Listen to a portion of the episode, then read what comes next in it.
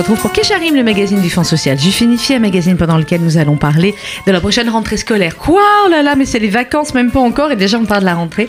Mais oui, Patrick Petit-Voyon, bonjour. Bonjour. Directeur du département éducation du euh, Fonds social Juif Unifié. On n'est pas encore en vacances, vous êtes déjà là pour nous parler de la rentrée. Mais oui, parce que en fait, vous savez bien, il Mais faut oui. anticiper. Il faut anticiper. Donc il faut qu'en partant en vacances, on soit tranquille, qu'on puisse revenir dans de bonnes conditions et que tout soit prêt pour la rentrée. Exactement. Donc c'est maintenant que ça se prépare. Alors, on va pas vous parler achat des, des et fournitures Non. scolaires. On va vous parler euh, déplacement de, de population et évolution finalement de, euh, de la communauté juive ces dernières années à l'intérieur du- euh, de l'Île-de-France, de Paris et de l'Île-de-France euh, principalement. On en a beaucoup parlé, même eu des articles dans la, dans la presse nationale à ce sujet. Patrick Petit-Voyon, euh, qu'en est-il depuis, on peut dire maintenant 10 ans, 15 ans, hein, quasiment, qu'en est-il des, des écoles juives, du remplissage, excusez-moi l'expression, des effectifs Ouais. d'écoles juives à Paris et en Île-de-France? Écoutez, hum, on a eu beau anticiper, c'est le cas de le dire. euh, Il y a des choses qu'on peut pas anticiper. Euh, Il y a des mouvements qui n'étaient pas prévisibles. Euh, je vous rappelle que le, vrai déplacement de population qui commence, c'est autour des années 2000 avec la, la, la sec- seconde intifada et puis les batailles dans les cours de récréation des écoles publiques. Et tous ceux qui ont pu se déplacer à un moment donné se sont déplacés pour aller dans des zones euh, de plus en plus, enfin considérées comme de plus en plus sécures.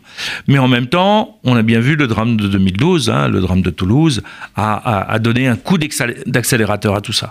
Donc on avait anticipé une certaine évolution, on avait agrandi un certain nombre d'établissements. L'école Maïmonide avait fait son extension. Il y a des écoles qui sont revenues euh, dans Paris. C'était euh, Gaston Tenouji qui est devenu maintenant le groupe scolaire euh, de l'Alliance euh, Rachi.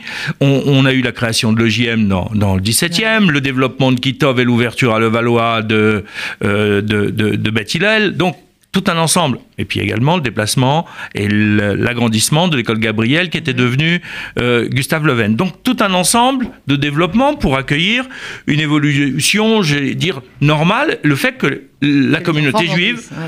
arrive et investit l'ouest parisien essentiellement. D'autre côté, dans euh, le sud-est, là aussi, des structures qui s'étaient agrandies pro- progressivement. Celle qui a eu la plus grande progression, c'est Petrivka euh, ailleurs, euh, qui est passée de 250 élèves à plus de 700 aujourd'hui. Donc Mhm. Ah oui. vraiment euh, des mouvements importants. Ouais. Et puis il y a, des, il y a un, un- un effet d'accélérateur qui commence par une une baisse des effectifs, parce que l'effet rebond euh, euh, du drame de Toulouse, a été euh, une augmentation de l'ALIA, et on, peut le comprendre, ou des départs. De toute façon, si c'était pas pour partir en Israël, il y a une, dé- des départs de France importants. Mais le climat qu'on a aujourd'hui, dans la communauté française, hein, dans la communauté nationale, avec cette parole antisémite beaucoup plus libérée, ces, actes plus plus, plus nombreux et, et puis ressentis comme un vrai poids, Bien sûr. a amené un certain nombre d'enfants à quitter l'école publique pour aller en école juive. pour venir en école juive. Euh, et, et cela en augmentation.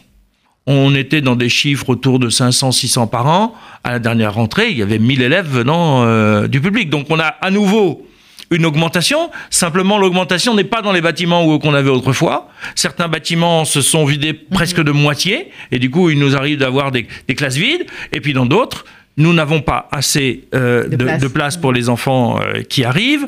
Euh, et une école, c'est difficile à construire, surtout dans certaines zones où le, le coût de l'immobilier est, est- est élevé. On le voit, il y a des structures aujourd'hui qui cherchent, dans l'Ouest parisien, qui cherchent à s'étendre. Mais dès qu'on a utilisé tous les locaux qui étaient à notre disposition, il faut quelque chose de plus grand, il faut un, un bâtiment avec une cour. Et ça, ça, ça représente un coût non négligeable quand on trouve, parce que c'est déjà pas facile de trouver. Donc on est face à une, euh, une situation de, de frustration de la part de parents Mais oui. qui se disent ben voilà je suis venu là pour avoir une place à l'école juive Et et, et- et j'en ai pas et je suis obligé d'aller un petit peu plus loin alors on- du coup on a un autre type de phénomène qu'on avait déjà connu mais qui s'était un petit peu euh, un petit peu ralenti qui est les parents vont s'installer autour des écoles juives oui. Euh, et ça Sans être sûr parfois d'avoir la place dans l'école. À la fois d'avoir la place dans l'école et pour, être, pour sécuriser aussi euh, les enfants, parce qu'on s'est aperçu qu'une fois que l'enfant n'est plus à l'école publique, dans certaines zones, c'est insécure. Pas partout. Il y a des mmh. écoles publiques où les enfants sont scolarisés dans de bonnes conditions. Il ne faut pas non plus généraliser. Il faut être extrêmement prudent là-dessus.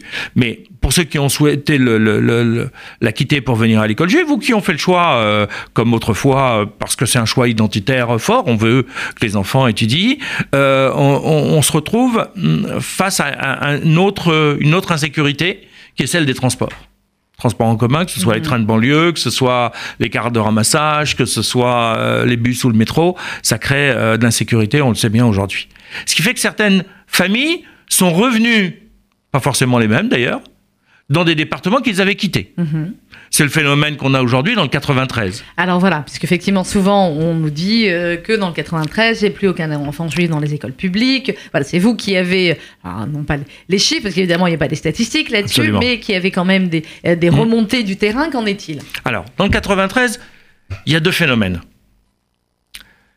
Il y a euh, le phénomène des familles les plus précaires au niveau, mm. au niveau social.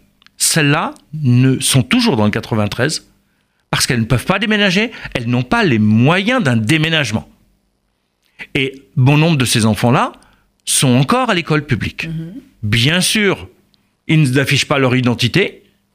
Bien sûr, euh, le nom n'est pas forcément parlant, et comme je dis toujours, euh, arrêtons, on n'est pas euh, en, 33, il n'y a pas de faciès juif absolu. Hein, autant on, peut avoir le sentiment que certains ont un type, entre guillemets, plus juif que d'autres, et encore, c'est tout à fait euh, arbitraire. Autant, euh, je dis souvent aux journalistes, euh, je suis sûr que vous me rencontriez dans le métro, je suis pas sûr que vous sachiez que je suis juif. Donc, n'allons pas dans des, des, attitudes comme ça là. Maintenant, ils sont dans une insécurité certaine et ils sont encore présents. Mhm. On a des familles qui sont accompagnées pour essayer de trouver une solution, pour essayer parfois bah, de, déménager, mais c'est n'est pas, pas, toujours évident.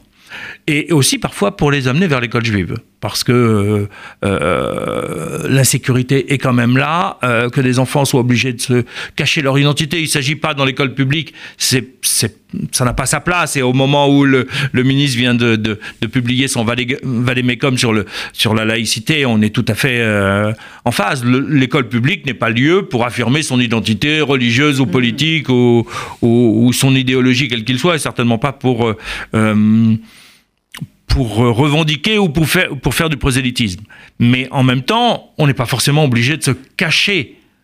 Ne pas revendiquer euh, avec des signes extérieurs ou ne pas revendiquer de manière euh, dynamique ne veut pas dire qu'on est obligé de se cacher, parce que se cacher, ça veut dire qu'on est en danger si on ne se cache pas.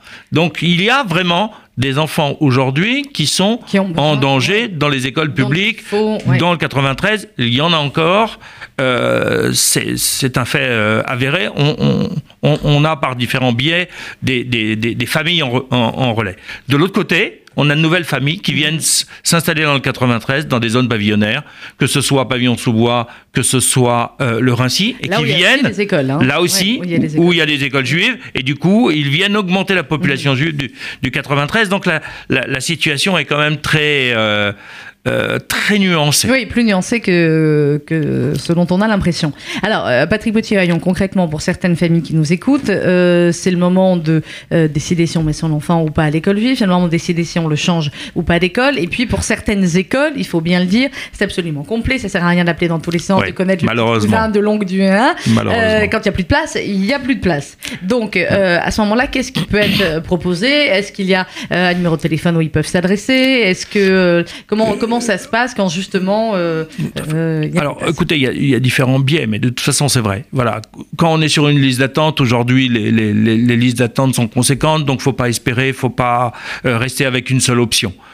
on peut les accompagner pour essayer de trouver ce qui correspond le mieux, mais ce sera forcément un petit peu plus loin mais, mais parfois on n'a pas le choix, mm. hein, parce que l'école de proximité, elle est pleine. Donc on peut les accompagner s'ils appellent euh, à la direction de l'action scolaire, bien évidemment.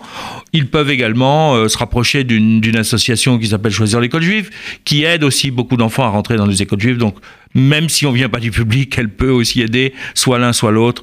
Euh, on, on essaye de trouver une solution. Merci beaucoup Patrick Petuaillon. Je vous en prie. On rappelle euh, évidemment que vous avoir toutes les informations sur le site internet du Fonds social, fsju.org. Merci. Et puis, bon, alors, bonnes vacances. Si on ne se revoit pas d'ici là, on se retrouvera pour la rentrée. Dans quelques instants, la suite de nos programmes sur RCJ.